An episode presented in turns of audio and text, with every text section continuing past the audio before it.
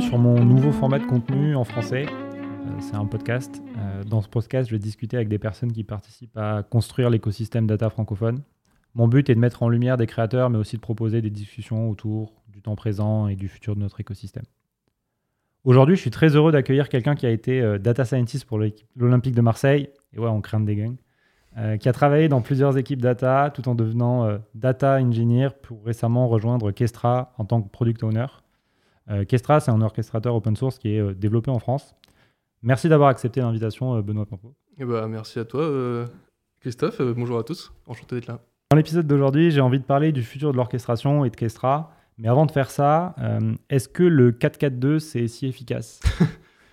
Je suis en train de regarder la, série qui s'appelle Ted Lasso, je sais pas si, tu connais. Ouais, je connais ce truc. Ben, je viens de la découvrir et bah, j'ai redécouvert le 442, etc. Enfin, avec tout ça.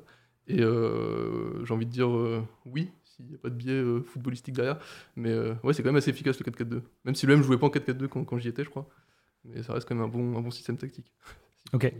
Et, euh, et, du coup, quand tu étais data scientist à l'Olympique de Marseille, c'était quoi? C'était en 2020, si je ne me trompe pas ou... C'était pendant le Covid, donc ouais, 2020-2021, je ne sais plus. Mais, mais ouais, c'était pendant le Covid, donc je suis arrivé à Marseille en plein Covid. C'était un peu spécial, mais, c'était vraiment un rêve de gosse, moi, de travailler dans le foot. Et en même temps, je suis toujours passé de la data depuis, depuis que j'ai fait mes études. Donc pouvoir mixer les deux, bah, c'était vraiment un rêve de gosse et trop content d'avoir fait cette expérience. Et, et, comment t'en comment es euh, arrivé là euh? C'est la question qu'on me pose souvent. Euh, c'est assez organique et assez naturel. En fait, j'ai commencé par faire des petites analyses un peu comme on voit les, commentateurs de télé à la télé, faire des analyses tactiques, etc. Bah, j'ai fait un peu la même chose en, en, français, en écrivant des blogs en anglais avec des, des gars en Angleterre. Et, mais juste très tactique, très basique, quoi. Et après, petit à petit, j'ai vu que sur Twitter, il y avait pas mal de, de gars, bah, notamment en Angleterre et aux États-Unis, qui faisaient ça de façon un peu plus sérieuse et plus analytique, plus avec de la data justement. Et donc j'ai commencé à discuter avec ces personnes-là, trouver des datasets, les petits hacks pour trouver les données, parce que c'était pas forcément compliqué, enfin pas forcément évident de trouver de la, donnée là-dessus. Donc petit à petit, il y avait une espèce de communauté qu'on appelle souvent Football Analytics sur, Twitter, euh, qui se montait comme ça. Donc je commençais à avoir 2-3 connaissances, 2-3 retweets, pas mal d'audience qui commençait à se créer autour de ça. Et donc grâce à ça, j'ai rencontré mon, ex-manager du coup à l'Olympique Marseille, mais du coup ça s'est fait comme ça, plutôt organiquement grâce à Twitter. Et pour la petite euh, anecdote, souvent on critique les, réseaux sociaux, mais, mais, moi pour le coup c'était mon deuxième taf que je trouvais avec euh, Twitter. J'ai trouvé un, super stage euh, au journal Le Parisien aussi auparavant, grâce à Twitter aussi. Donc c'est cool pour ça aussi Twitter. Ouais, bah, c'est clair. et puis après, avec la visibilité, enfin, ça, fait aussi effet boule de neige, la visibilité. je pense que après quand tu as un poste à l'Olympique de Marseille, ça peut aussi ouvrir des portes à d'autres endroits. ouais, peut-être pas partout, mais. Bah, après j'avais été contacté par des clubs anglais aussi un peu. Moi après, je n'étais plus, forcément intéressé par le foot, donc j'ai pas poursuivi dans ce domaine-là, mais, euh, clairement, ouais, tu sentais que c'est un monde vraiment tout petit. Et dès que tu arrives à rentrer dedans par n'importe quelle porte, tu sens que derrière, euh, tu es dans un petit monde et tu peux euh, potentiellement. Et d'ailleurs, mes ex-collègues, etc., l'Olympique de Marseille, tous, ont continué là-dedans et ont vite, pas monté en galon, mais ont réussi à, se faire une audience et à, construire un petit réseau là-dedans. Donc c'est vraiment un petit monde pour le coup. Ok.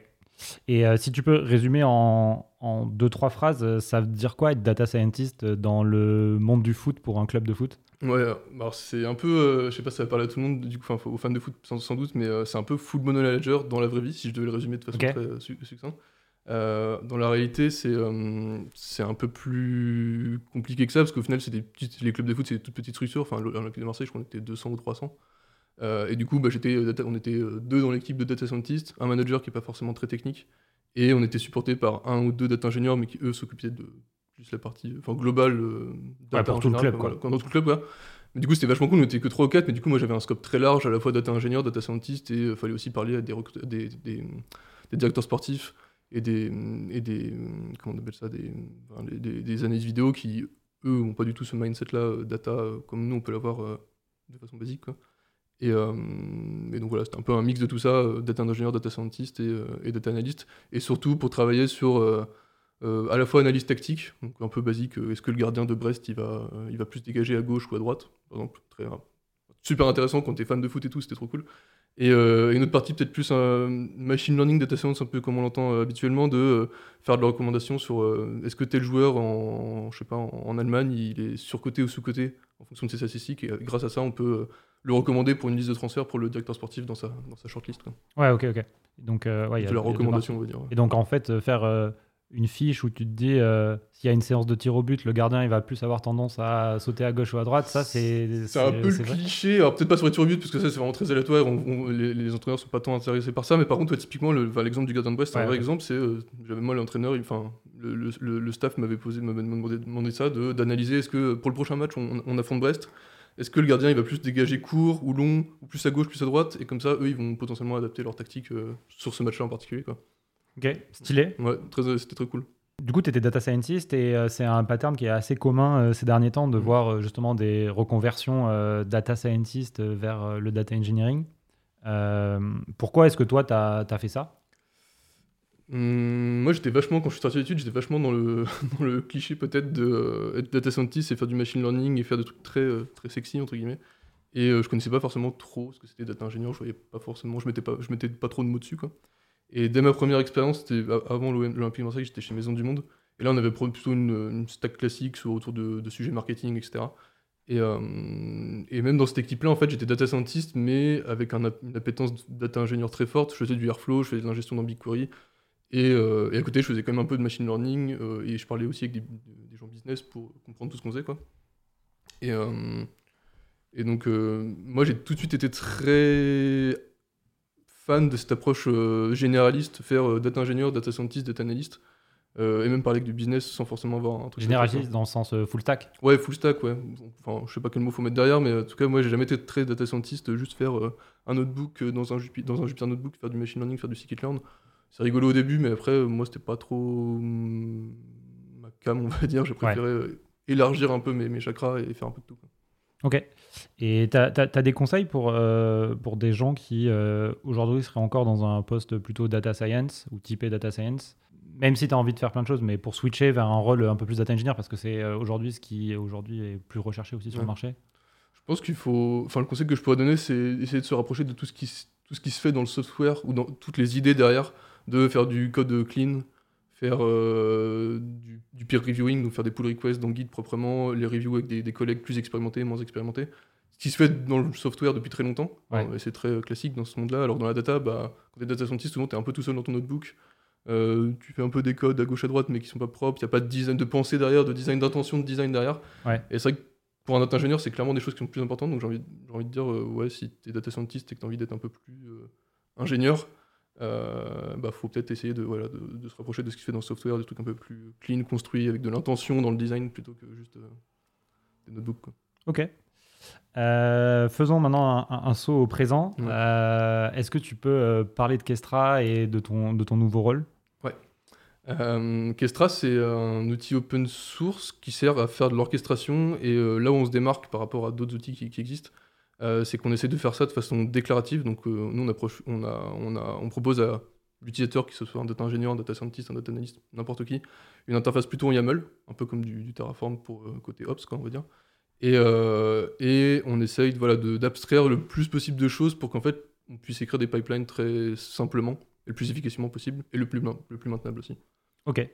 Euh, et c'est quoi ton, ton rôle euh, dans, dans, Kestra Et, mon rôle dans Kestra, en fait, on est, on a, à la base, on est plus, c'est plus des software ingénieurs parce que bah, c'est un outil qu'il faut créer de, from scratch, quoi. Et moi, je suis plus venu là pour, avec mon expertise plus data ingénieur, data, euh, pour justement euh, bah, organiser la vision, la stratégie autour de bah, comment les gens utilisent un orchestrateur. Est-ce que c'est des data analystes, des data ingénieurs, des data scientists, des gens plus ops? Et comment, en fait, c'est quelle vision on a là-dessus? Et comment il euh, faut faire un bon outil pour toute, toute, cette audience-là. Donc moi, je suis, alors le terme est un peu peut-être pompeux, mais je suis product owner et data ingénieur. Product owner parce qu'il faut que j'apporte cette vision et, gérer la roadmap, gérer les features qui, qui, qui, être créées.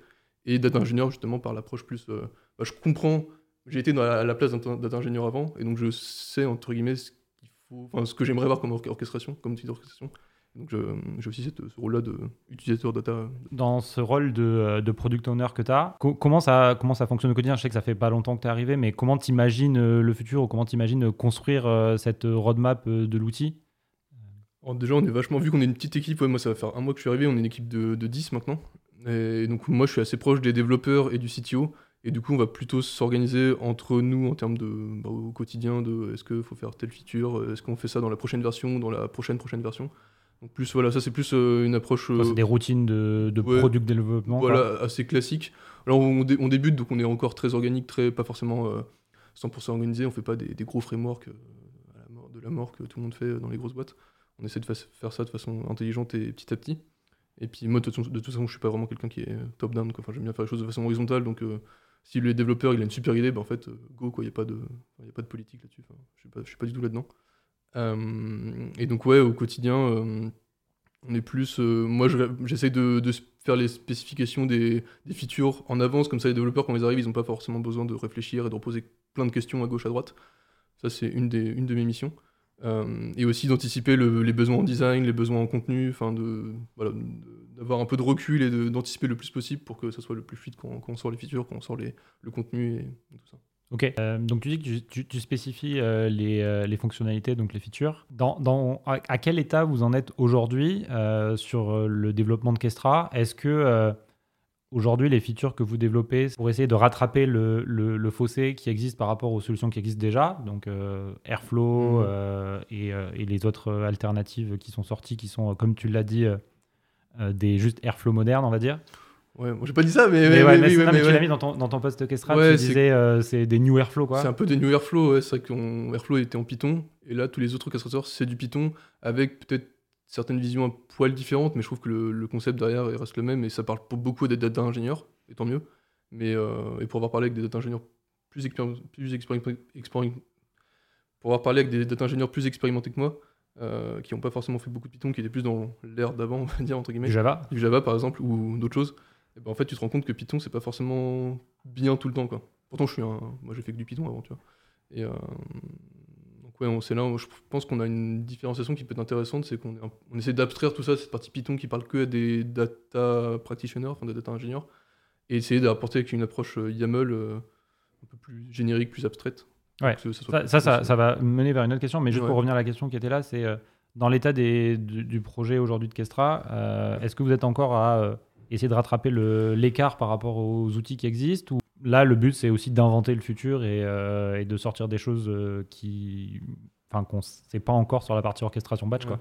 On est un peu sur les deux, j'ai envie de dire, s'il faut être complètement honnête. On a, on a quand même pas mal d'intégration. Nous, on marche avec un, un, système de plugins, donc on a déjà beaucoup de plugins avec tout ce qui fait Modern Data On a du DBT, du Airbyte, GCP, AWS, enfin, on a à peu près les, toutes les basiques, on va dire maintenant. Ça, on n'a pas trop de soucis là-dessus. C'est assez rapide de développer des nouveaux plugins, donc on est assez euh, ouvert là-dessus.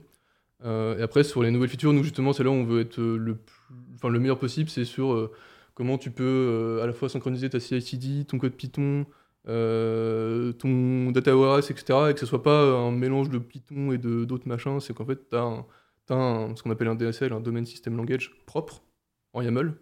Et derrière, nous, on essaie de, de faire un truc très simple pour que tu puisses ingérer ta donnée en Airbyte, faire un petit script Python et faire une requête BigQuery bah, tout ça, il faut que ce soit euh, straightforward. pardon. Tout ça, faut que ce soit straightforward et que pas besoin de faire 15 000 lignes de Python pour faire ça. Quoi. Ouais, ok. Euh, moi, sur ce, truc de DSL, je trouve que, bon, après, on peut apprécier ou pas le YAML, ça c'est un, un, un, sujet euh, sur le, format. Sur le DSL, il y a aussi un truc, je trouve, qui est quelque chose qui a été beaucoup reproché à Airflow à travers le temps, qui est la maintenance des opérateurs. Ouais. Et dans les faits, le DSL que vous créez, c'est pareil, c'est des opérateurs qui sont euh, pareils, mais de chez Kestra. Ce qui était reproché aux opérateurs d'Airflow, c'est euh, ça couvre jamais tous les use cases, euh, ils sont pas forcément maintenus sur le long terme, et ainsi de suite. Comment euh, bah, vous allez arriver à pas retomber dans cette dérive ou à avoir cette critique quoi? C'est une très bonne question que, que, je me pose un peu quand même maintenant, même si en fait l'avantage, et moi je le compare vachement, enfin je le compare vachement dans cette approche-là de DSL, c'est à Terraform. Au final, Terraform, tu te poses un peu les mêmes questions, c'est que tu fais plein de ce qu'on appelle du YAML engineering, mais tu, tu vas écrire plein de YAML pour faire ton Terraform, ton infrastructure as code. Et, euh, comment tu maintiens ça dans le temps? Bah, Je pense que ça passe surtout au-delà de, du DSL ou quoi, ça passe surtout par euh, des routines humaines de, bah, en fait, faut faire, essayer de faire de l'intention, essayer d'avoir de l'intention dans son, design de code, euh, réfléchir un peu en amont, est-ce que bah, ça, je vais peut-être le faire une fois, mais peut-être que dans deux semaines, je vais devoir le faire dix fois, comment je scale ça? Moi, je l'approche, c'est plus une approche comme ça. le langage ou le DSL, au final, c'est pas ça qui importe. Moi, le, DSL, je vois plus comme un, quelque chose que tu utilises au quotidien en tant qu'utilisateur et qui te permet de pas trop réfléchir à, ce qui se passe en dessous. Quoi. Ouais, ça c'est vrai. Mais ça, ça, je suis d'accord que le quotidien. DSL c'est ça. Mais après, euh, ce qui est en dessous, c'est des opérateurs que soit vous vous développez, soit la communauté développe, vu Mhm. que c'est un projet open source. Comment tu t'assures que ça retombe pas Enfin, j'ai dit des opérateurs, mais je sais pas trop ce que c'est le vocabulaire chez Des- vous, les des, plugins, des tâches, ouais, des tasks. ouais. les tasks. Euh, comment vous assurez que bah, sur le long terme, en fait, ça va pas faire la même chose que euh, Airflow, même si je trouve que Airflow c'est euh, une critique qui est hum, fausse de faire ça sur les opérateurs d'Airflow. Euh, ouais, comment on s'assure qu'on arrive à créer un écosystème de plugins qui fonctionne quoi? Je pense que chez Airbyte, il y a le même sujet. euh, Il y a un peu le même sujet chez tous les outils de qui, qui veulent s'orchestrer ou qui commencent à, grossir un peu en termes de- de- d'opérateurs, justement. Euh, enfin, pour faire la comparaison avec Airflow, pareil, enfin, j'ai un peu le même point que toi, c'est que sur Airflow, moi je me souviens, j'ai- enfin, j'étais sur euh, Airflow il y a 2-3 ans, et en fait on, faisait, on utilisait les opérateurs de base, mais on, on- arrivait vite à faire des surcouches custom qui étaient du coup ultra durs à maintenir parce qu'en fait on n'était pas assez pour maintenir ça dans le temps, etc. Par contre, les opérateurs de base Airflow, bah, en fait, euh, ils marchent très bien. Et même maintenant, là, quand je regarde la doc de Airflow, bah, c'est plutôt clair comment tu fais un Kubernetes opérateur, comment tu fais un BigQuery opérateur, etc. Il n'y a pas trop de questions. Je veux dire, comment tu l'utilises? Comment tu l'utilises, euh, Ouais. pardon? Euh, et donc, c'est chez Kestra actuellement, c'est un peu pareil. Tous les trucs euh, BigQuery, enfin, tous les trucs un peu de base de transformation, d'ingestion, de- d'analyse, etc. C'est assez basique. Et c'est vrai que quand tu vas commencer à faire un plugin toi-même, ou à commencer à faire ouais, des choses un peu plus custom, bah, forcément, il faut se poser la question de, de la maintenabilité, ça c'est sûr. Ouais. Euh, Mais enfin, ouais. si je prends juste mon exemple sur Airflow, ça m'arrive de euh, vouloir utiliser le BigQuery Operator Mhm. et il manque, je sais pas, un, paramètre. un- un- un paramètre dans l'appel API du BigQuery Operator. Et du coup, ce que je fais avec Airflow, qui est très simple parce que c'est basé sur du Python, euh, c'est que je fais un opérateur qui hérite de ce truc-là et euh, je surcharge euh, la méthode init, la méthode execute pour rajouter ce que je veux et ça prend euh, vraiment, c'est un fichier avec euh, deux trois lignes si je le fais bien en Python et euh, on va dire plus compliqué si, euh, si je le fais mal en Python. Euh, vous êtes sur un outil qui est plutôt en Java de votre côté. Comment vous allez faire ça quoi?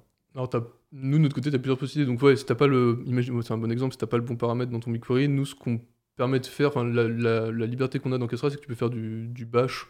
Enfin, de base, en tout cas, si t'as envie de faire un truc un peu rapidement, tu peux utiliser du bash et faire utiliser la, la commande line de BigQuery, typiquement. Et de- Ouais. Du coup, tu as, accès à l'API de Google directement. Euh, si te manque ce paramètre-là. Euh, Du coup là tu redéveloppes un truc quoi. tu redéveloppes Enfin, un truc, mais comme quand tu fais un custom opérateur. enfin, Ouais, ouais, c'est ouais, ça. Après, sinon, tu as possibilité de recréer un, ton custom plugin par- par-dessus le BigQuery. Si tu as envie de changer complètement l'API de BigQuery pour la, avec, faire les appels que tu veux, tu peux très bien le faire aussi. Et dans ce cas-là, tu dois rebuild Kestra ou? Euh, tu dois créer un plugin en, en Java. Ok. C'est assez simple. Moi qui n'en ai jamais fait, euh, là je commence à en faire doucement et c'est pas. Je sens que c'est pas très compliqué. Quoi. Ouais. Euh, donc ouais, t'es obligé de refaire un... Tu dois build en, en Java ton plugin. Et Ah, tu builds juste ton plugin. Après, Ouais, tu le plugs après tu ça, se- ça- ça se plug assez simplement normalement. ouais. Ok. Tu as une position qui est assez excitante aujourd'hui. Euh, tu es product owner sur un produit qui est open source. Ça veut dire que tu peux façonner, euh, vu que c'est open source, euh, l'écosystème et la manière dont on fera de l'orchestration demain. Euh, comment tu vois ça Euh, Sachant que bon, tu n'as pas été euh, product owner avant, mais qu'est-ce que ça te fait d'être product owner sur un projet open source Et selon toi, qu'est-ce qui est différent avec être PO sur quelque chose qui n'est pas open source? Ouais, moi ce que j'aime bien c'est que je, suis parti de la tech pour faire quelque chose de plus bah, produit justement. Enfin, et justement, moi ce que j'aime bien c'est que j'apporte justement toute cette connaissance que j'ai de mes expériences passées pour pas être le product manager qui comprend pas forcément le produit en lui-même. Là, moi, je, en fait, je suis data ingénieur à la base, donc en fait, le Ouais. produit, il faut que ça maille, sinon c'est nul. Quoi. Tu apportes aussi tes biais j'apporte, voilà, mes biais forcément, et c'est là où j'essaye d'être. euh, voilà.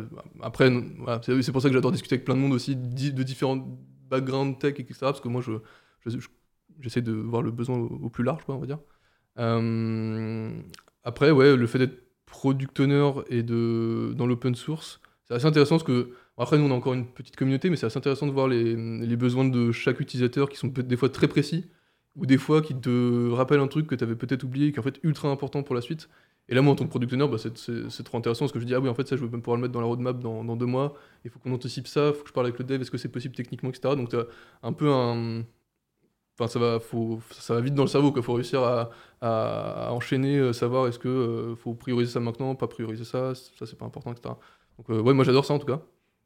Et euh, du coup, tu, tu fais de la gestion sur, euh, sur le projet open source euh, sur GitHub? Ouais, on est sur GitHub. Enfin, on peut, moi, c'est ce que je dis à, à mes amis à chaque fois, c'est vous pouvez voir mon taf au quotidien sur GitHub. Je, je fais, enfin, je, je revamp les issues, je tag les issues, je, je discute dans les commentaires, etc. avec la communauté, avec les devs. On est assez transparent sur notre façon de travailler là-dessus. Ouais. donc ouais, c'est assez intéressant. ouais. C'est c'est marrant, ça me fait penser à. Je trouve que DBT, ils sont surtout DBT Core, enfin sur le projet Ouais. DBT Core, ils sont assez forts sur. Ouais, moi, je m'in- je euh, m'inspire vachement de tu t'inspires de ce Ouais, qu'ils je regarde souvent leur, leur GitHub, euh, comment ils gèrent les issues, est-ce que euh, quand il y a une demande de la communauté, comment ils la gèrent, est-ce qu'ils la priorisent tout de suite ou est-ce qu'ils attendent, etc. Moi, je me- enfin, alors, eux, c'est une échelle complètement différente Ouais, de ce qu'on fait, mais c'est vachement intéressant de, de s'inspirer ouais, typiquement. Ouais, su- surtout sur la partie, euh, je trouve, euh, discussion slash euh, roadmap. euh, pour, euh, enfin, ils ont réussi à faire quelque chose qui est assez euh, transparent, je trouve. Et sur la partie discussion, il y a des, sur certaines features, euh, il y a des pavés. Je, quand je me pose et que je commence à lire ce truc-là, je sais que je vais avoir mal à la tête. Bah, quand tu vois, je sais pas, si t'as vu la discussion de, sur, la, sur la dernière version qui vont sortir, là, Sur la les contrats 1.6, ouais, sur les contrats avec sous, quand tu vois la discussion en amont, Ouais. Dis les mecs, ils sont, ils sont, ils sont forts, quoi. Ouais, bah, il y, a- il y a eu ça sur les contrats. Je me souviens, il y avait eu la même chose sur les Python modèles. Et il y a aussi là sur le cross-project euh, dependencies, il y a, y a- y a de, de grosses discussions. Donc vous en êtes aux discussions ou pas encore euh On en a un peu, mais on n'est pas encore là. Nous, on a un Slack, euh, Kestra.io, où on essaye de- d'animer la communauté plus de ce côté-là. Euh, mais après, typiquement, ouais, on a quand même deux trois discussions ouvertes, mais qui sont pas encore. euh, Ok.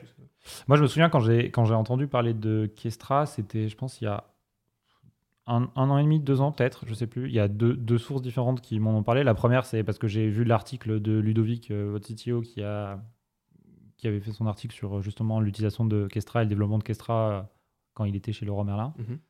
Et euh, il y a, euh, je crois, Emmanuel, le VP de chez Blablacar, qui m'avait parlé aussi de Ouais. Kestra. Donc, du coup, dans ma tête, il y a ce truc qui est toujours figé de Kestra, ça a été développé pour répondre aux besoins de Leroy Merlin, typiquement, Ouais, et c'est devenu ouais. un outil open source. Mhm.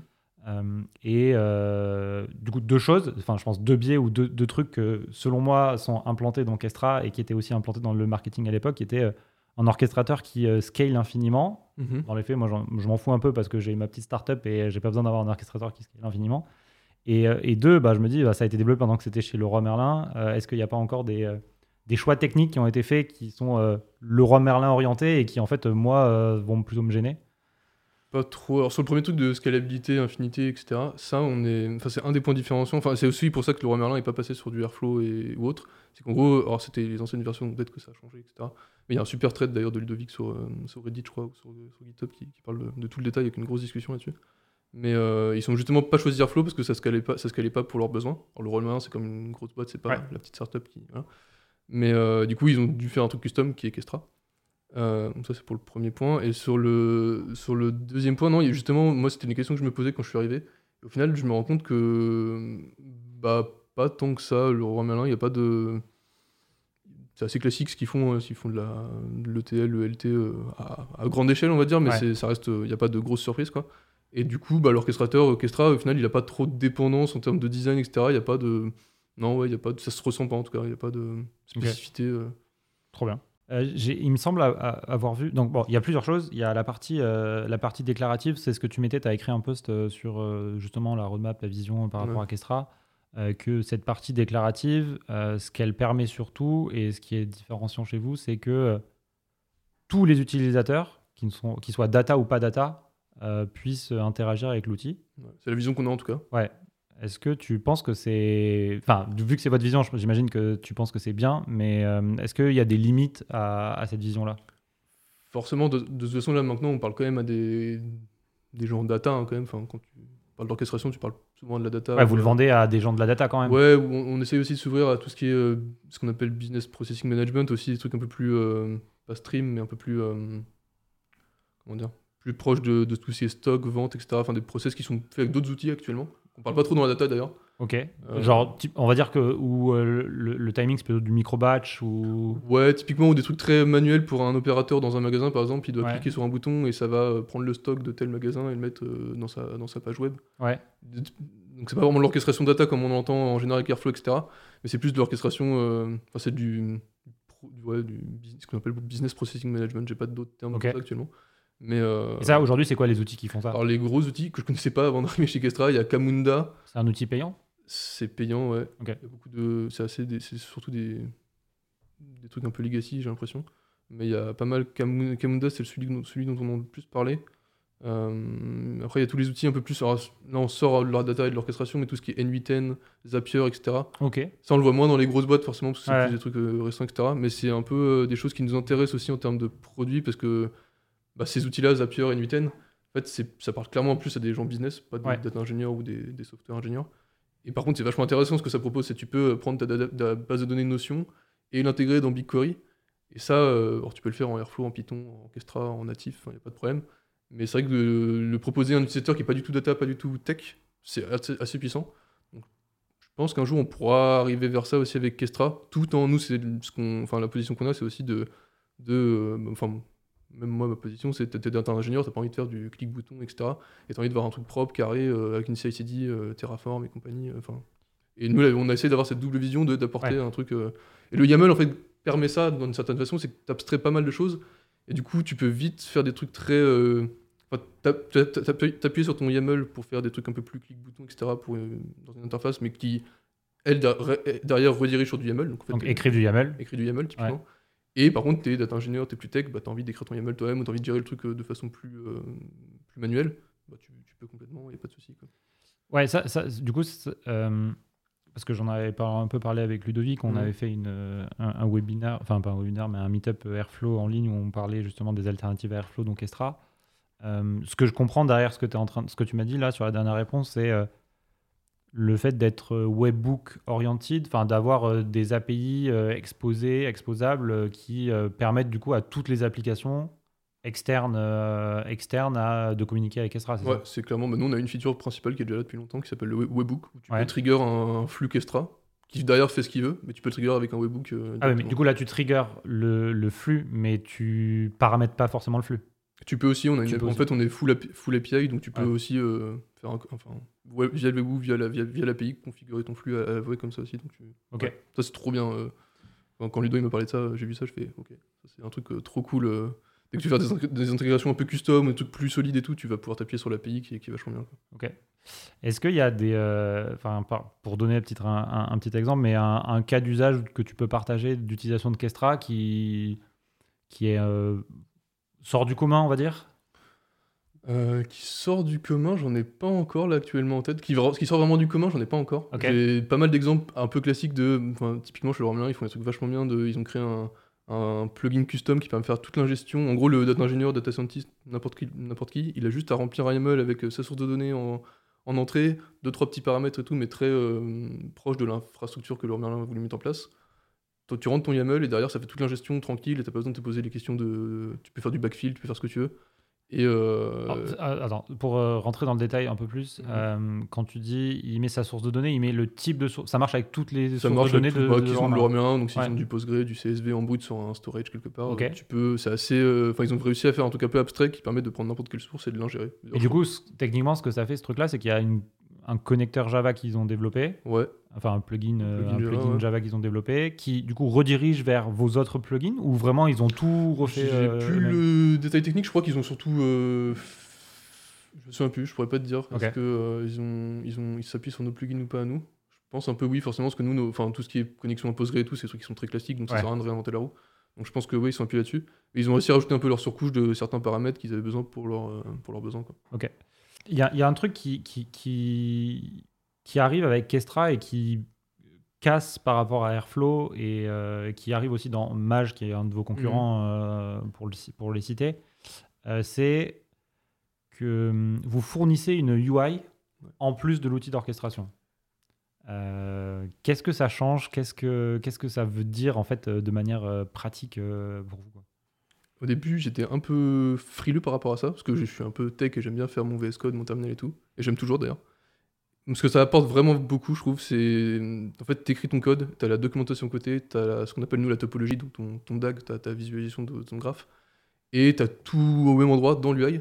Donc en fait, quand tu veux bosser en, en mode développement, en fait, tu es tranquille, tu pas besoin de, de, de switcher de contexte entre ma documentation à gauche, mon chat GPT, machin, mon Google Translate, mon. Ouais, mais c'est, ça, c'est un faux argument parce que si tu, tu peux splitter ton écran, euh, mettre euh, ton éditeur de texte à gauche et mettre une autre fenêtre à droite ou avoir deux screens et. euh, et Ouais, mais c'est pas aussi bien intégré que dans une, une interface qui est faite spécialement pour ça. Tu vois. Alors là, là tu, quand on a l'autocomplétion, donc tu peux aussi, quand tu tâches une tâche, tu veux faire un, je sais pas, écrire un CSV. Quand, quand tu t'écris euh, write, enfin, writer, CSV writer, derrière, quand tu cliques là-dessus, tu as la documentation exacte de, de- qui, qui apparaît. Et si Ouais. tu changes de tâche juste en dessous, tu as BigQuery euh, load, bah, tu vas avoir la documentation exacte de BigQuery load et ça va s'autocompléter, etc. Donc l'interface, elle est vraiment pratique pour ça. Euh, mais par contre, ça n'empêche pas derrière, comme je te dis, on est full API et on, s'intègre vachement bien avec Terraform, la CI/CD sur GitHub Action, euh, GitLab CI, CD, etc. Jenkins aussi. Et en fait, tu peux très bien. Enfin, nous, on a, typiquement chez Laurent aussi, ils font. Il y a des développeurs qui font que du. Ils sont dans leur VS Code, ils font du Terraform en live et puis euh, ils sont. et, et du coup, tu peux. Enfin, ça, ça, ça, gère plutôt bien le fait que tu. Il y a des gens qui développent dans leur IDE localement et des gens qui développent dans le browser. Ça, il y a pas, il peut pas y avoir des on conflits. On a encore des euh. choses à améliorer justement. C'est une grosse discussion qu'on a eu bah, cette semaine typiquement euh, sur comment bien linker. T'as envie de faire du faire des gros projets Python par exemple et t'as envie d'avoir ça dans ton dans un Git à part, complètement à part tu gères ton, Python à gauche avec ton Poetry, ton Dockerfile, etc.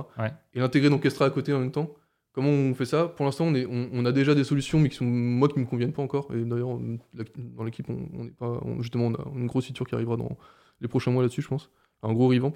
Mais, euh, mais en tout cas, on, ouais, on essaie justement de pouvoir, enfin, de permettre à, chacun de faire le workflow qu'il veut. Quand on n'a pas envie d'orienter, euh, est-ce que tu es obligé de faire ton Python euh, dans l'interface spécifique Kestra?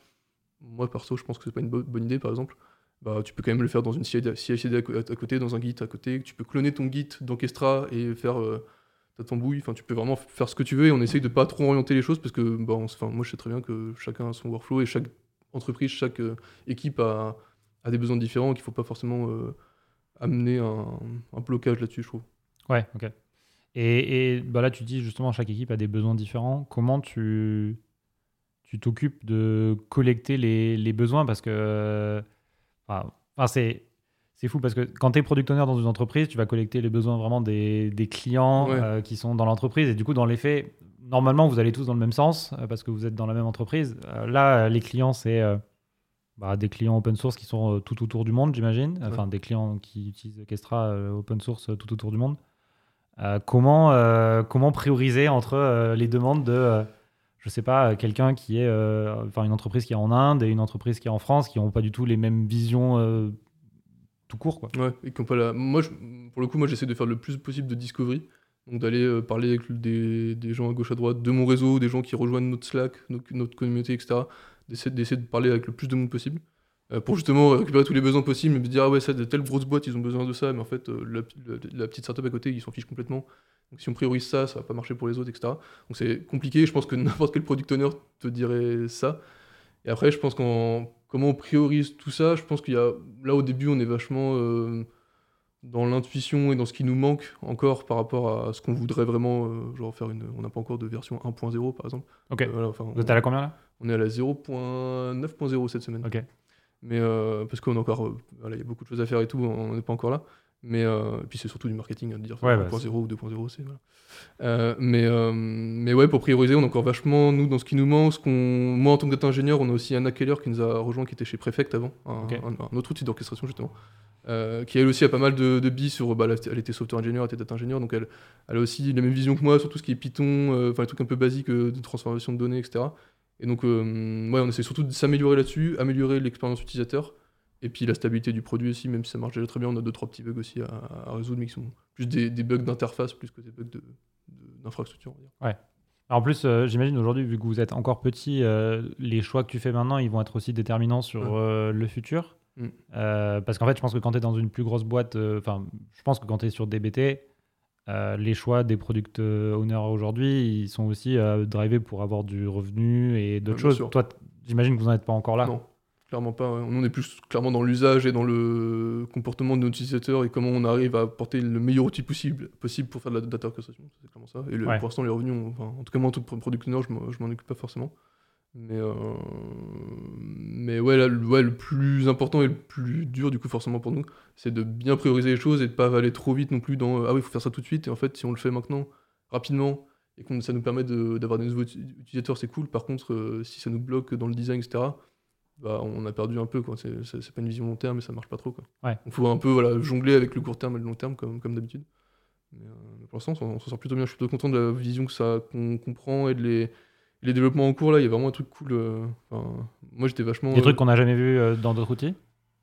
Ouais, en fait, ce que moi j'aime bien par rapport à d'autres outils, c'est que là, nous, moi, j'ai jamais eu la chance d'avoir une belle CI/CD toute propre toute clean et je peux. Dans tes expériences précédentes Ouais, dans mes expériences précédentes. Pourtant, j'ai, enfin, c'était dans des gros, enfin, dans notre boîte plutôt tech, etc. Mais c'était jamais fluide, jamais. Ou c'était toujours le, le, euh, l'infra-ingénieur qui gérait le, la CICD, donc j'avais pas la main dessus, machin et tout. Là, avec Kestra, on permet, bon, même si chacun a son infrastructure, chacun a son, ses routines, etc., euh, ça, t'as pas la main dessus en tant qu'outil d'orchestration, quoi. Mais tu, on, on s'ouvre justement à tout. Tu peux faire du, du Git, du Terraform, et tout est plutôt bien amené dans Kestra pour que ce soit transparent et que tu, peux, tu puisses. euh, Ça, ça veut dire quoi. Tu peux faire du guide, du Terraform. Ça, ça, ça vient faire quoi dans la CI/CD, le, le Terraform par exemple? Bah, Terraform, tu peux faire de la CI/CD directement. Enfin, en gros, tu peux intégrer, ton, intégrer ta terra- ton, ton- tes scripts Terraform, pas ton, ton infrastructure, dans la CI/CD. Et ça a quel rapport avec Kestra Bah, du coup, tu peux changer ton, ton instance Kestra en même temps que ton code Kestra et tout, enfin avoir tout en. Ah oui, dans le sens où tu as une instance Kestra qui est déployée avec Terraform. Ouais, par exemple.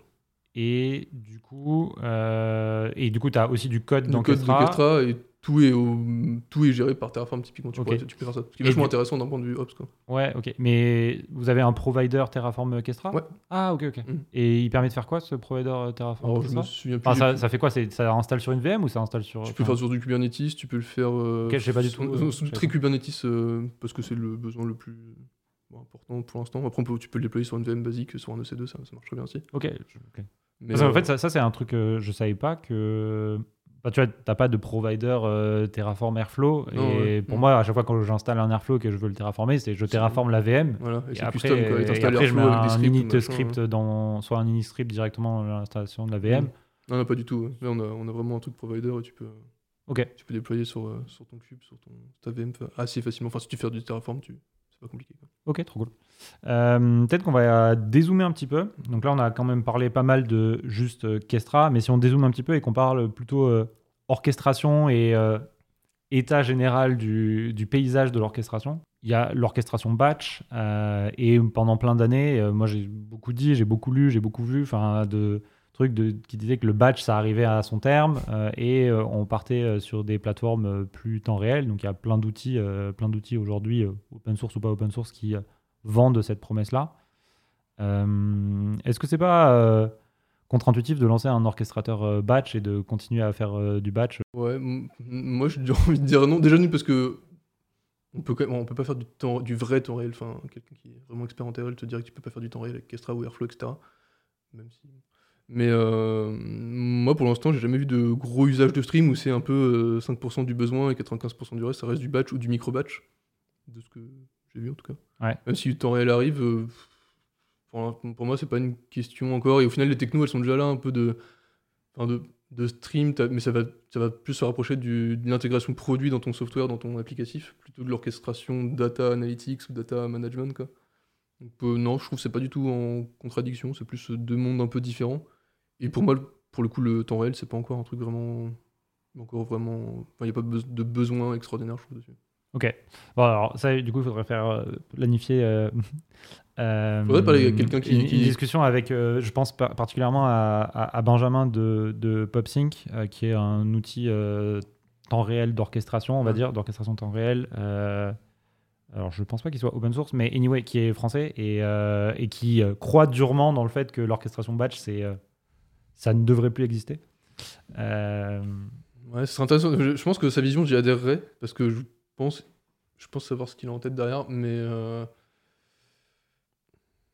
Ouais, je sais pas, c'est deux mondes un peu différents et je trouve que les besoins ils sont quand même très batch, même dans le- la donnée en elle-même. En fait, tu t'en fiches de regarder ton log d'utilisateur euh, maintenant. Toi, ce Ouais. que tu veux, c'est les tendances, c'est euh, l'audience au global de ton, ton, ton, ton pool d'utilisateurs qui t'intéresse pour driver ton business quand tu fais de l'analytics en tout cas. Et c'est pas forcément euh, tel stream à tel moment qui te fait le.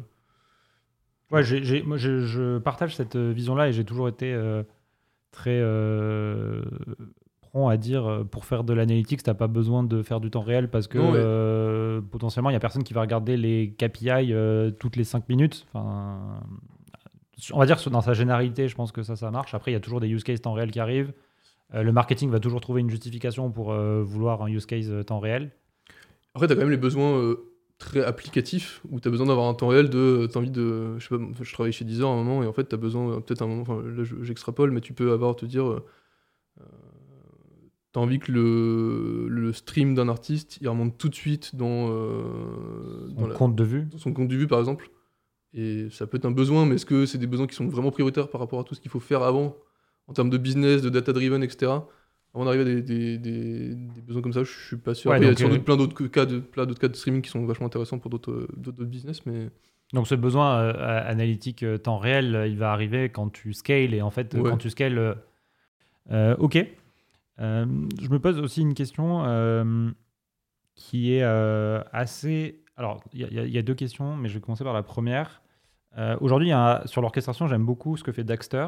Mm. Euh, donc Daxter, ce qu'ils ont, on va dire sur leur leitmotiv, euh, ce qu'ils disent, c'est euh, on gère des assets.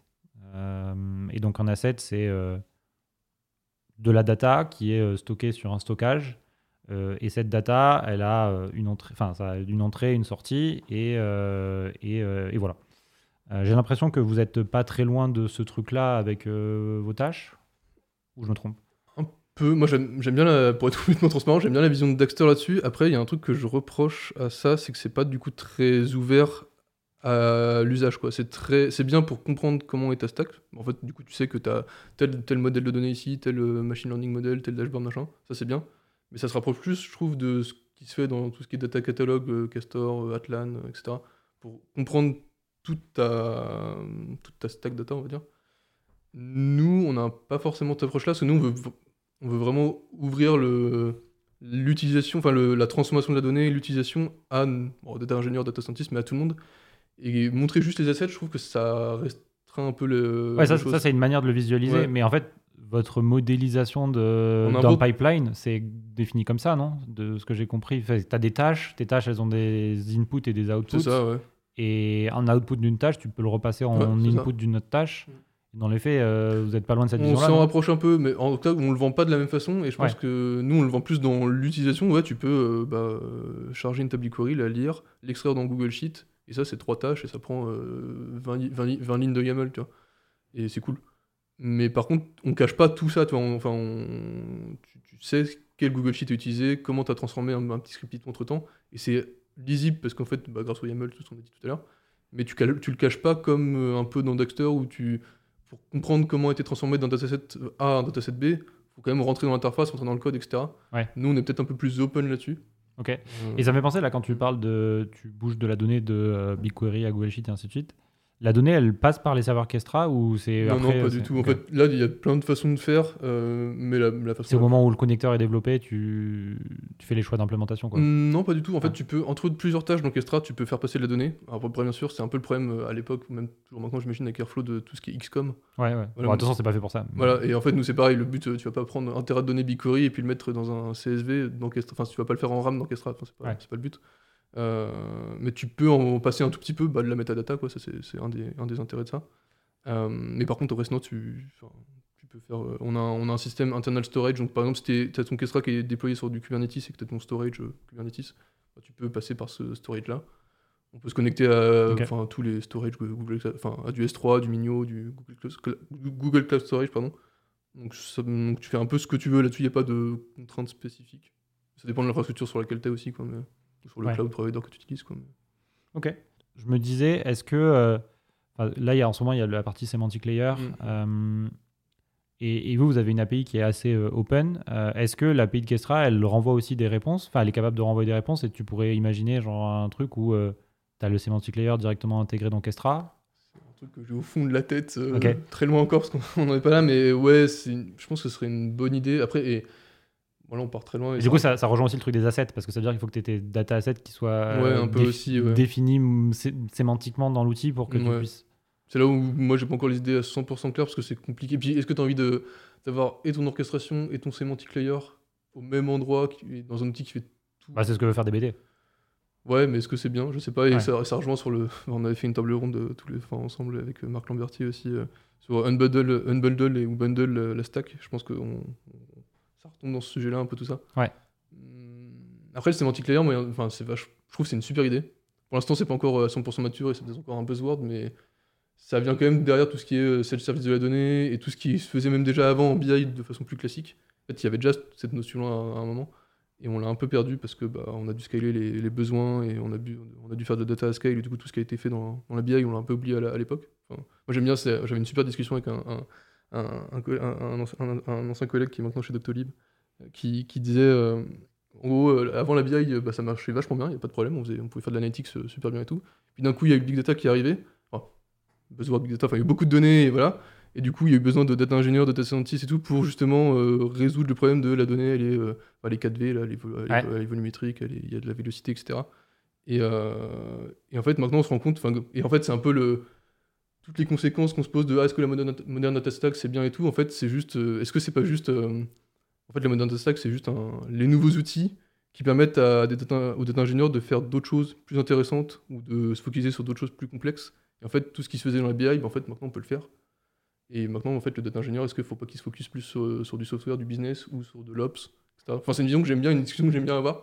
Je sais pas, c'est un peu abstrait, mais. Ouais, c'est marrant. En fait, euh, je suis en train d'écrire là mon ma newsletter de demain. Et euh, demain ça fera euh, exactement deux ans que j'ai lancé que j'ai envoyé mon premier email de newsletter. Et du coup j'écris un merci. J'écris un j'essaie d'écrire un, un, article un post un peu un petit peu différent juste avec une petite rétrospective. Et, et du coup je regarde un peu ce que j'ai fait ces trois dernières années. Et je regarde mon point de départ. Et mon point de départ c'est quand j'étais chez Captain on était une équipe de six data engineers et ce qu'on avait fait, c'est qu'on avait recréé un framework d'ETL as configuration euh, où tu définissais des configs avec euh, des, du Python, enfin, c'est des dictionnaires Python. Et tu pouvais dire, je veux charger la donnée, euh, je veux créer une transformation SQL. Donc en fait, ça faisait globalement DBT et Airbyte packagés dans un truc mhm. custom au-dessus d'Airflow. Et donc ça, on a pris à peu près, on va dire, un an à le construire, le stabiliser, faire que ça marchait bien. Et on avait mis un, un des KPI de l'équipe qui était, il faut qu'on ait 30 jours sans jamais une panne le matin. Et un, jour, on a atteint ce fameux 30 jours. Et en fait, quand tu arrives à ce truc-là, euh, tu as une équipe de 6 data engineers. Et en fait, ton équipe de 6 data engineers, euh, bah, elle n'a plus forcément de travail parce qu'en fait, on avait construit un framework qui était fait pour les utilisateurs. Et du coup, euh, bah, notre travail était achieve. Et bah, qu'est-ce qu'on fait après quoi? Ça rejoint vachement euh, parce que j'ai écrit un blog, un blog là-dessus récemment. C'est que, moi, c'est une vision que j'aime bien avoir, un peu, un peu drôle, mais c'est est-ce que euh, d'être un ingénieur, le but c'est pas d'être le plus paresseux possible. Quoi? Le but c'est de faire des, des, systèmes qui scale, qui marchent à, à terme, quoi.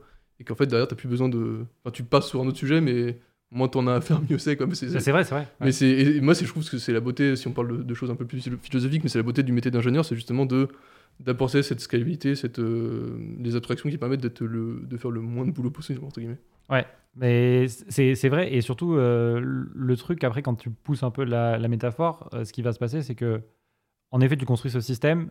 Et surtout, quand il va y avoir un problème, c'est toi qu'on va appeler et il mm. faut que tu sois disponible euh, tout de suite. Et du coup, il y a cette capacité aussi de pompier qui sort après du data engineer. Enfin, du data engineer. Après, sur l'ingénieur, c'est pas forcément le cas parce que l'ingénieur, quand il fait le plan du bâtiment, c'est pas mm. forcément lui qui va venir faire la réparation. C'est vrai que sur la data, on est encore un peu dans ce mode pompier-là de temps en temps, enfin même trop souvent d'ailleurs. Mais, euh, mais, mais ouais, je pense qu'il y a un, enfin, il y a un, il y a un truc aussi sur le métier data ingénieur qui va peut-être, moi, moi, ma vision un peu à terme, c'est de, est-ce que tu, quand data ingénieur à terme, est-ce que tu passes vraiment pas sur du business, plus tout ce qui est analytics, etc. Et d'ailleurs, on le voit un peu, tout ce qui est analytics ingénieur, en fait, c'est des data ingénieurs qui, qui se rapprochent du monde de la... De, ah, toi, tu penses que c'est dans ce sens-là? Bah, Soit dans ce sens-là, soit l'inverse. Et en fait, ça va se polariser. Enfin, moi, je le vois comme une polarisation. C'est soit tu vas être très analytique, soit tu vas plus côté ops, à faire des systèmes qui scale, etc. Et d'ailleurs, enfin, quand tu vois toutes les mouvances, euh, enfin, on n'aime pas le terme, mais data mesh, etc. En fait, tu vois qu'il y a euh, bah, des, c'est siloté par équipe, et tu as quand même une équipe infra en dessous qui gère tout le, toute l'abstraction justement de ta plateforme data. Ça va vachement avec cette idée de tu polarises soit tes data ingénieurs vers de l'analytics ou vers de l'ops. Ouais. De l'opt ou du software. Du software, voilà, des trucs moins, moins business, on va dire. Ouais, en fait, ça, c'est, c'est... j'ai fait une présentation il n'y a, a, pas très longtemps mm. et je voulais, faire un, je voulais faire un GIF que j'ai pas fait, mais euh, il faudrait que je le fasse. C'est, euh, avant, tu avais le métier de data engineer et de data analyst et tu as euh, analyst engineer qui a pop entre les deux et qui a poussé les, les, deux métiers vers les extrêmes, en fait. Du coup, un peu, du coup, ouais. Ce qui fait que. Parce qu'en fait, il y a un nouveau métier qui se crée. Bah, les gens qui sont dans ce métier-là, ils ont envie aussi d'avoir de la place, ils ont envie de créer leur rôle et de de faire des choses, même si Analytics Engineer, on pourrait dire que c'est le BI Engineer d'avant. Euh, enfin, le métier qui se crée, dans les faits, quand tu arrives dans ton poste d'Analytics Engineer, bah, tu as envie d'avoir des tâches à faire. Et donc, forcément, tu vas en prendre euh, sur les métiers qui sont les plus proches de toi. Euh, ce qui va, enfin, je pense que c'est des mécaniques humaines. Et donc, ceux qui, qui on prend des tâches, ils vont aller en chercher à d'autres endroits et on va remplir le vide parce qu'on adore remplir le vide et, et, remplir notre temps, même si on n'a rien à faire. Mais non, mais au-delà de rien à faire, c'est qu'en fait, tu te rends. Enfin, je sais pas toi dans tes expériences, etc. Mais moi, je me rends compte que quand tu étais data ingénieur, même dans une équipe analytics, en fait, les analystes, ils sont tellement sous l'eau et ils ont tellement besoin de. Enfin, eux, toutes les deux semaines, ils doivent popper une analyse, etc. Il n'y a pas cette approche, justement, ingénieur, un peu plus long terme, un peu plus. Euh, ah ben, en fait, l'analyse, euh, peut-être faut prendre un mois à la faire, bien la spec, etc., bien réfléchir au business, etc. Et je pense que ramener de l'ingénierie là-dedans, de, de l'intention dans le design toujours, dans, dans, ça, ça peut être vachement intéressant pour le business surtout, parce qu'en fait, euh, moi, dans mes précédentes expériences, à chaque fois, il fallait faire des analyses très rapides et très intéressantes, hein, mais c'était toutes les deux semaines, on changeait un peu de cap, quoi. Mais ça, ça, ça euh, je sais pas si on arrivera un jour à résoudre ce problème-là, parce que le business, souvent, il va vouloir son analyse le plus tôt possible, parce qu'en fait, euh, alors, il y a des cas, c'est pas vrai, mais c'est parce qu'il veut répondre à un problème business qui se pose tout de suite, ou à mm. une urgence business qui se pose tout de suite. Et si c'est pas fait, bah, c'est trop tard après euh, aussi. Ouais, mais j'avais vraiment l'impression que c'était un mindset euh, de personne qui veut être très vite. Enfin, et là, enfin, enfin, qui, tu veux faire du revenu le plus possible. Et en fait, tu es drivé par le revenu. Et du coup, qu'est-ce qui, tu cherches l'analyse qui te permet de justifier le, ce choix-là pour faire plus de revenus. Et mais c'est plus un mindset de, de, certaines personnes, en tout cas dans certaines entreprises. Mais je trouve que ramener un peu plus d'ingénierie à ces niveaux-là de business, grâce à Analytics Ingénieur, j'espère en tout cas que ça permettra de, poser un peu les choses, de faire plus de long terme et de, se poser plus. Et en fait, peut-être que ton analyse que tu fais très rapidement, au lieu de la faire très rapidement, tu prends un mois pour la faire et elle est super bien. Et en fait, euh, ça, donne des vrais résultats. Bah, derrière, peut-être que ça sera beaucoup plus puissant pour, ton business. Quoi. Ouais, ok, je comprends. Euh, est-ce que tu as des, trucs dont tu veux discuter euh, que j'aurais potentiellement omis? Euh, pas spécialement là-dessus. Après, moi, il y, a un truc intéressant en ce moment, je trouve, c'est pour revenir un peu sur le semantic layer, c'est tout ce qui est. et tu, m'avais envoyé le lien, j'avais déjà vu un peu gauche à droite, tout ce qui est maloi. Pour justement. Ah, moi je dis Maloy. Mais... Maloy, pardon. non, mais ça va être Maloy, je pense. Je, je, fais très français en disant ça. Maloy, et, qui est en fait une, abstraction au-dessus de, de, SQL, on peut le dire, on peut le vendre comme ça. Mais un des gros problèmes, je trouve, du semantic layer et d'ailleurs de tous les buzzwords qu'on entend data et même data contract, tu typiquement, c'est aussi un, truc. Euh, c'est pas très concret. Et là, je trouve que d'avoir des vrais outils qui arrivent, il y a Mal Malloy, là j'ai vu, il y a un outil qui s'appelle Glim.io qui permet de faire de la data vise as code, qui ah être super intéressant ouais, aussi. Ouais, ils, ont fait un talk euh, Data Council. Data Council, ouais. Et, euh, et, commencer à avoir des vrais outils concrets derrière des, hum, des idées qui sont ultra intéressantes, mais qui sont plus des buzzwords pour l'instant, genre semantic layer, data contract, data mesh, etc. C'est plus des des mots pour euh, se la péter, on va dire peut-être.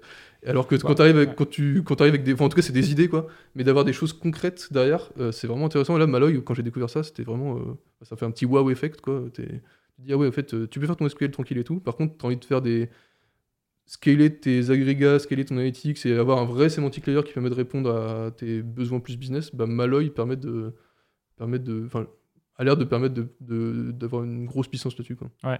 Pour, pour contextualiser euh, pour ceux qui, écoutent, euh, en fait, je trouve qu'il y a aussi un problème. Alors, bon, il y a les buzzwords et j'avoue que moi, j'aime pas forcément tout le temps les buzzwords, mais souvent, ça, bah, ça met un, mot sur euh, une tendance ou un problème que les gens cherchent à résoudre. Donc, après, potentiellement, il est plus ou, bien, plus ou moins bien dommé et, les gens en font peut-être parfois un peu trop. Bon, anyway.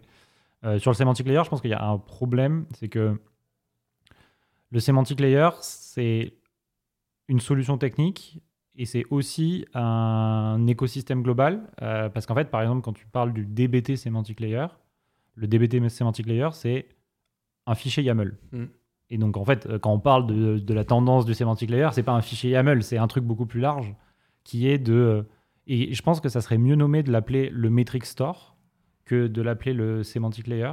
D'accord. Qui est le fait d'avoir un endroit centralisé où tu vas accéder à toutes les métriques de ton entreprise. Mm. Et je pense que ça, c'est le, le la, la, vraie essence derrière cette tendance-là. Euh, parce qu'en fait, semantic layer, si on prend juste le, le terme de manière euh, euh, enfin, littérale, le semantic layer, c'est un fichier YAML dans lequel tu définis tes sémantiques. Et donc, les sémantiques, dans le cas de la data, ça va être quelles sont tes mesures, quelles sont tes dimensions, quelles sont tes métriques, quelles sont tes granularités, et en fait, c'est là où on rejoint Maloy. Je trouve que Maloy, en effet, tu as raison, ça, ça met du visuel sur euh, à quoi ça peut servir de mm. définir ces sémantiques-là.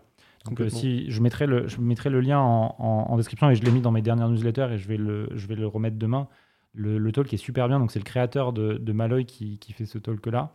Et qui est super open sur Slack aussi. Ça intéresse vraiment des gens. Ils, ils, ont un Slack et ils sont que 400 dessus. Ah, allé le voir? Ouais, bah, je lui ai posé des questions justement de vision et tout. Qu'est-ce qui. lui, qu'est-ce qu'il a qu'est-ce qu'il avait derrière comme idée? Et il répond euh, bah, du tac au tac donc c'est super cool d'avoir des ok tu as demandé enfin tu as demandé quoi euh la question que je me posais c'est euh, t'as Malloy d'un côté t'as DBT tout ton SQL ton Python ton Spark d'un autre est-ce que tu peux pas avoir Est-ce que Malloy permet pas de faire aussi la transformation? Parce que pour l'instant, Malloy, c'est plutôt. T'as déjà des données à peu près clean. Ouais. Et tu fais tes métriques, tes enfin, tout ce que t'as dit. Mais par contre, t'es obligé en amont de faire ta transfo quelque part. Quoi. Et, euh, t'es obligé de ah non ah, bah, obligé de, faire du préparer ta donnée de préparer, bah, un peu enfin tu peux tu pourrais tout faire en Malloy mais c'est pas encore euh, fait pour ça. Et la question que je posais clairement c'était est-ce que tu est-ce que à terme il a il a justement cette vision de vouloir euh, proposer un framework un peu plus global? Je sais pas si t'as vu passer récemment aussi un truc qui s'appelle SQL Mesh un peu un qui se veut peut-être un concurrent à DBT je sais pas et qui a l'air de vachement intéressant. C'est une alternative ouais, ouais une alternative. Et, et tu te dis est-ce que on va tous tomber dans le SQL etc qui est qui est bien pour certaines choses mais moins bien pour d'autres? Est-ce que faut pas. Je sais pas. Je me posais pas mal de bah, questions par rapport à ça. Parce que... Sur le sujet de vision, on, tu dis est-ce qu'on va tous tomber dans l'SQL? On est déjà tombé dans l'SQL. On est déjà tous tombé dans l'SQL. Mais enfin, pas tant que ça au final. Dans le, les nouveautés, ouais, mais en fait, dans la réalité des choses, en fait, moi je connais plein de gens qui font encore du Spark, du Python, euh, des choses beaucoup plus bas de niveau en termes de code. Ouais. Et au final, euh, bah, il y a beaucoup, beaucoup de monde qui fait du Spark par exemple. Et ça, en fait, euh, Spark, tu leur parles de DBT, en fait, ils disent Ouais, moi j'ai pas envie de faire du DBT, je fais du Spark. Et Ouais, mais ça, ça marche bien aussi le Spark au final. Enfin, y a pas de, Ça c'est vrai, mais quand tu regardes quand même les tendances, euh, les tendances, il y a plus de Spark plus... de tendances. Ah, voilà, non mais même sans parler de, ça, de la, enfin il y a, en gros, je pense que si ça c'est intéressant comme sujet, c'est que en effet, il y a plus de Spark dans les tendances, mais même juste quand tu regardes les tendances de Databricks, euh, Databricks, ils sont partis vers en fait Enfin, ils avaient du data lake et ils sont partis vers le data lake house parce qu'en mhm. fait, juste les gens, ils veulent écrire du SQL, ils veulent pas écrire du Spark. et quand tu parles à beaucoup de gens qui font du Spark, tu leur demandes comment ils écrivent leurs transformations, ils les écrivent en SQL quand même. Donc même s'ils font du Spark, ils écrivent les transformations en SQL. Donc euh, en fait, je pense que la raison pour laquelle on fait du SQL, c'est juste parce que c'est ça qui permet de scale, enfin de passer à l'échelle. C'est plus simple surtout. Comment tu recrutes des gens quand euh, tu as toutes tes transformations en Spark Je pense que c'est plus compliqué. Clairement. Mais moi, c'est pour ça que je suis un gros fan de SQL, mais des fois, tu te rends compte que sur certains. Quand tu quand as des gros projets en SQL, tu tombes vite dans du legacy compliqué à, à killer, comme en Spark. En ouais, ouais c'est clair. Et c'est là où il y a peut-être un Enfin, c'est là où moi, j'espère qu'il y aura des nouveaux frameworks à terme qui permettront d'être de, de, plus. Et Malloy en fait partie, clairement. De pouvoir justement euh, avoir un legacy le plus bas possible. Quoi. Ouais, mais ça, c'est. Alors, Malloy ou même juste le principe du metric store, et c'est là où euh, Airbnb, qui ont été parmi les premiers à justement mm. avoir conceptualisé ça, euh, ça sert, c'est que si le metric, enfin le principe du metric store, c'est ça t'évite de dupliquer plein de tables dans ton dans ta modélisation parce que dans ta modélisation, parfois pour réussir à faire des choses, tu fais tu déclines le même modèle sur daily, weekly, monthly et du coup tu as 20 modèles pour potentiellement la même chose. Si ton metric store il est bien fait, du coup tu as un seul modèle et c'est juste que sa définition et ça avec ton dimensional modeling de ton de ton warehouse à la volée ou via le metric store qui a des procédures une orchestration, parce qu'en fait, le mm. Metristor a aussi besoin d'avoir une orchestration pour, euh, pour cacher, euh, pour cacher. On se pose la question avec Kestra aussi, du coup, là-dessus, mais ouais. Mm. Ah ouais, ok. Bah, enfin, comme on disait tout à l'heure, est-ce qu'il faut réussir à intégrer des choses avec des Metristor, etc. Enfin, la question que se pose, en tout cas. Ouais. Bah, du coup, tu, tu, tu, factorises tes usages de tes modèles, de tes modèles DBT et tu n'as pas à recréer plein de fois la même table parce qu'en fait, juste tu as défini la logique à un autre mm. endroit et après, c'est du de, des process qui vont euh, matérialiser cette donnée-là. moi, j'aime bien penser au truc de en fait, DBT, Spark, etc. C'est juste des outils, mais en fait, des fois, tes outils, tu essaies de. Enfin, les vrais problèmes qu'on a souvent en data, c'est plus des problèmes humains au final de comment tu t'organises, comment tu t'évites. Enfin, tu communiques entre les équipes pour savoir que telle équipe euh, calcule le revenu d'une telle façon et l'autre équipe d'une autre euh, façon. Et ça, c'est pas forcément un problème d'outils, c'est plus un problème humain, mais justement, des nouveaux outils comme Malloy et tout permettent de faciliter peut-être. Enfin, je pense que la vision qu'ils ont aussi derrière, c'est de, d'apporter justement plus de sérénité vis-à-vis de ça, de partager les connaissances, partager les métriques, etc. Ouais, après, bon, Malloy, euh, dans l'état, euh, aussi, je l'ai pas dit, mais hein. euh, le créateur de Malloy, c'est la personne qui a créé Looker. Ouais. Et, et c'est très drôle parce que je, je, regardais sur son, je crois c'est sur son LinkedIn, il disait qu'il a participé à la création à l'époque chez Netscape. Donc pour ceux qui sont jeunes aujourd'hui, Netscape c'est euh, le premier navigateur web. Euh, et il a participé à la création de l'éditeur euh, qui est What You See is What You Get. donc c'est les premiers éditeurs web où on commençait à taper et à mettre en forme dans, une, dans un formulaire web notre texte et on avait directement la mise en forme qui était faite en live. Et c'est fou de se dire que la, la, trajectoire du, type euh, de faire que créer des choses euh, comme ça au fur et à mesure. Il a l'air super intéressant en tout cas comme, comme, euh, comme personne. pour avoir discuté un peu avec lui sur Slack, là, il est ouais. des, bonnes ressources. Quoi. Moi, moi, ça, moi, ça me perturbe aussi un peu parce que j'en ai parlé beaucoup de fois dans ma newsletter de la stratégie de Google autour de ça. Euh, bon, parce que là, ils ont Malloy avec ce mec qui est, euh, qui est extraordinaire. Et à côté de ça, ils, ont, euh, ils continuent à faire leur LookML et la même chose dans Looker. Euh, ils ont à côté de ça, ils ont euh, Dataform, euh, je crois que c'est Dataform, qui est le DBT euh, pour BigQuery de, de GCP.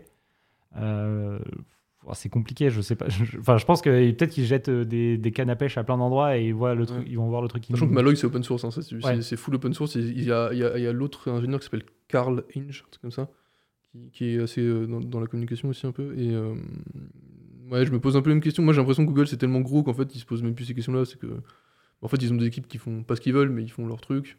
Et si ça marche, bah, Google va le récupérer en tant que produit. Ouais. Et puis, euh, puis voilà, quoi. C'est un peu. Enfin, il y avait un, un super documentaire sur euh, Kubernetes qui est sur. Ah, il est euh, génial. ouais. il est génial ce documentaire sur euh, euh, Honeypot, la chaîne YouTube.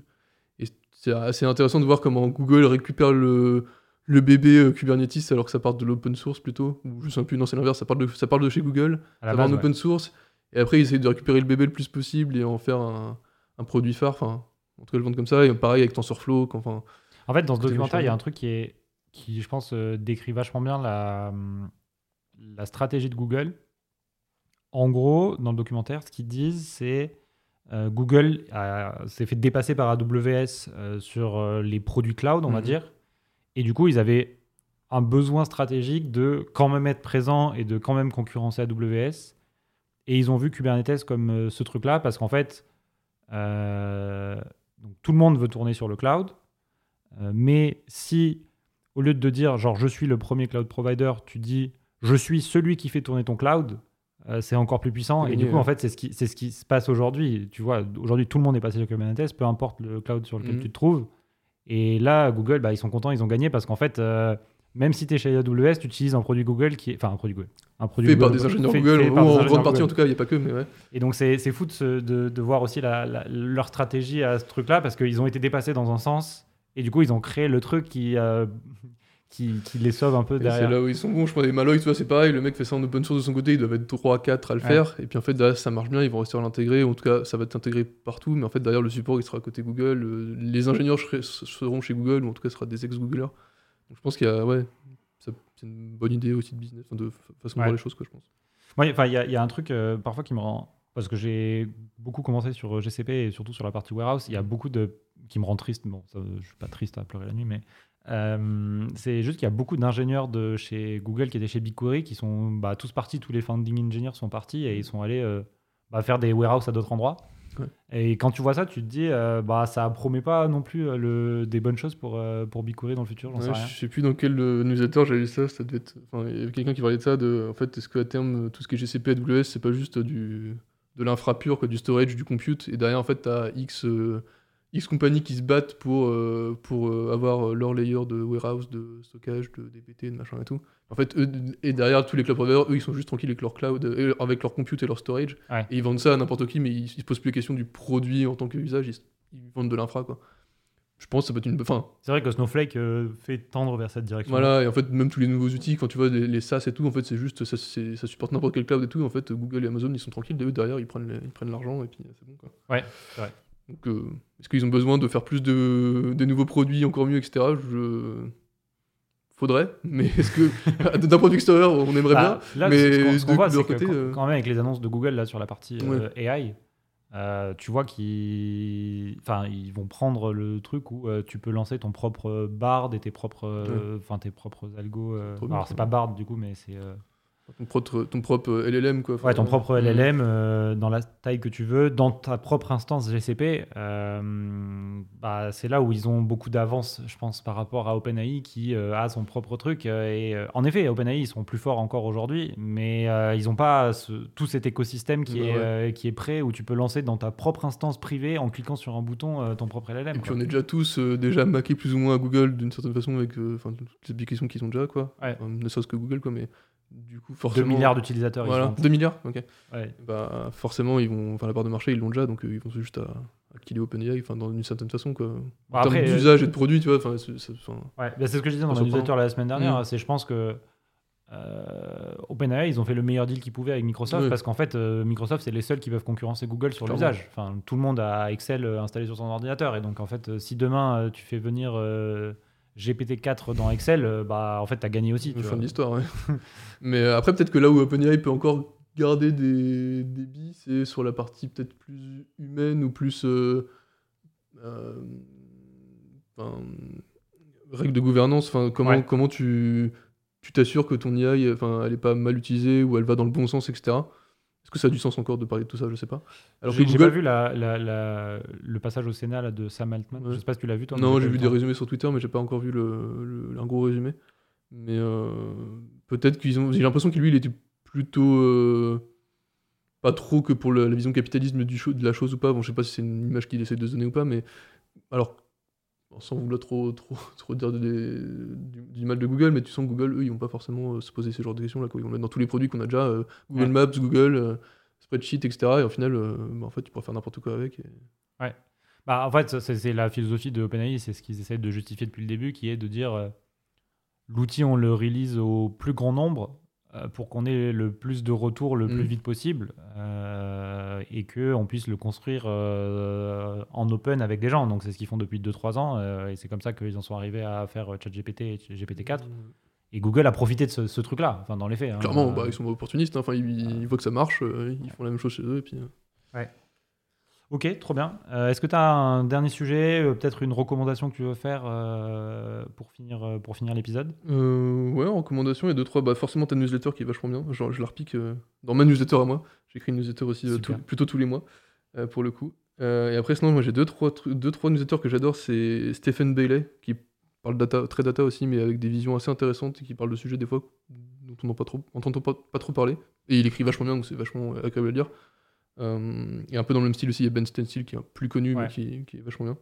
Et, euh, et ouais, pas mal. euh, en termes de trucs un peu plus nouveaux, il y a, y a- y a quelqu'un que j'aime bien, c'est Lorraine Balik, je sais pas si tu connais. Ouais, je connais. Je trouve que elle. Qui critique beaucoup. qui critique beaucoup, ouais, mais elle a des, certains points qui sont. ah, Elle est très dans le trash talk, justement, enfin, elle est à fond là-dedans, et faut pas forcément écouter tout ce qu'elle dit, parce qu'elle est vachement trop là-dedans, je pense. Mais il y a certains points qui sont vachement intéressants. Enfin, c'est bien d'avoir aussi l'avocat du diable qui va jusqu'au bout du chose. Ouais. La de choses VS d'autres boîtes qui sont à fond dans le A, c'est trop bien, le modern data stack, etc. Ouais, Avoir son, un peu- cheval de bataille, c'est de dire euh, DBT, c'est la la, douille. euh, faites pas du DBT parce que les gens qui investissent dans DBT, euh, c'est les mêmes qui investissent dans Snowflake. Donc c'est normal que DBT ne soit pas optimisé parce Puis, que euh, vous donnez de l'argent aux mêmes investisseurs. Ouais, c'est ça. Et DocDB, c'est pareil, en fait. C'est un ancien mec de BigQuery qui vient vendre sa soupe, et voilà. Mm, Elle a peut-être raison, j'en sais rien. mais en tout cas, il y a certains points, sur des... quand on lit ses blog posts plus en détail, il y a des- certains points qui sont vachement intéressants. euh. Donc c'était un peu une source d'inspiration récemment aussi, un peu. Mais, euh, mais non, ouais, c'est pas mal de... moi je suis pas mal de newsletter, donc je, je, je lis pas mal là-dessus. Ok, trop bien. En tout cas, merci Benoît. Euh, Merci à toi, c'était super intéressant. cool. À la prochaine. Ciao.